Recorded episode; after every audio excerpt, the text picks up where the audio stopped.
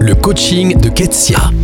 Nous terminons notre thématique appréciée avec un dernier épisode orienté plus spiritualité.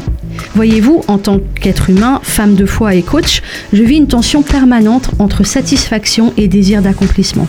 Devrais-je me contenter de ce que j'ai ou me pousser à aller aussi loin que je peux?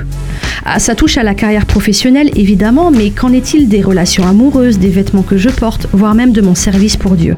Mes insatisfactions ne sont-elles que négatives, un manque de gratitude, de la jalousie, l'expression d'un mauvais caractère ou une ambition destructrice?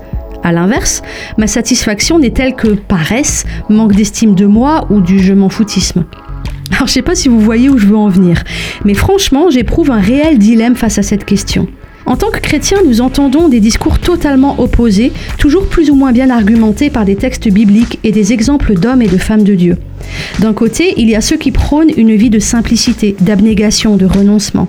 De l'autre, il y a ceux qui affirment que chacun d'entre nous a une destinée glorieuse, une vocation à atteindre, et que notre mission, c'est de la découvrir et d'y entrer, afin de réaliser le plan merveilleux de Dieu pour nous. Alors, qui a raison? Dans la Bible, l'apôtre Paul réconcilie ces deux approches dans sa lettre aux Philippiens que je vais lire dans la version parole vivante. J'ai appris à être content de l'état où je me trouve.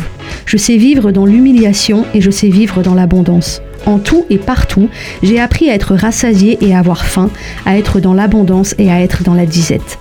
Je puis tout par celui qui me fortifie. Finalement, ce qui importe, nous dit Paul, ce n'est pas tant les circonstances que nous vivons, mais un état de cœur reconnaissant qui puise sa force en, je cite, celui qui me fortifie, c'est-à-dire Dieu lui-même. Et si finalement être satisfait, c'était vivre à la fois le contentement de ce que l'on a, tout en appréciant l'anticipation de ce que l'on est appelé à être alors je vous laisse sur cette question qui clôture notre thématique appréciée. À bientôt. Pour aller plus loin, lisez le blog ketsiabonaz.fr.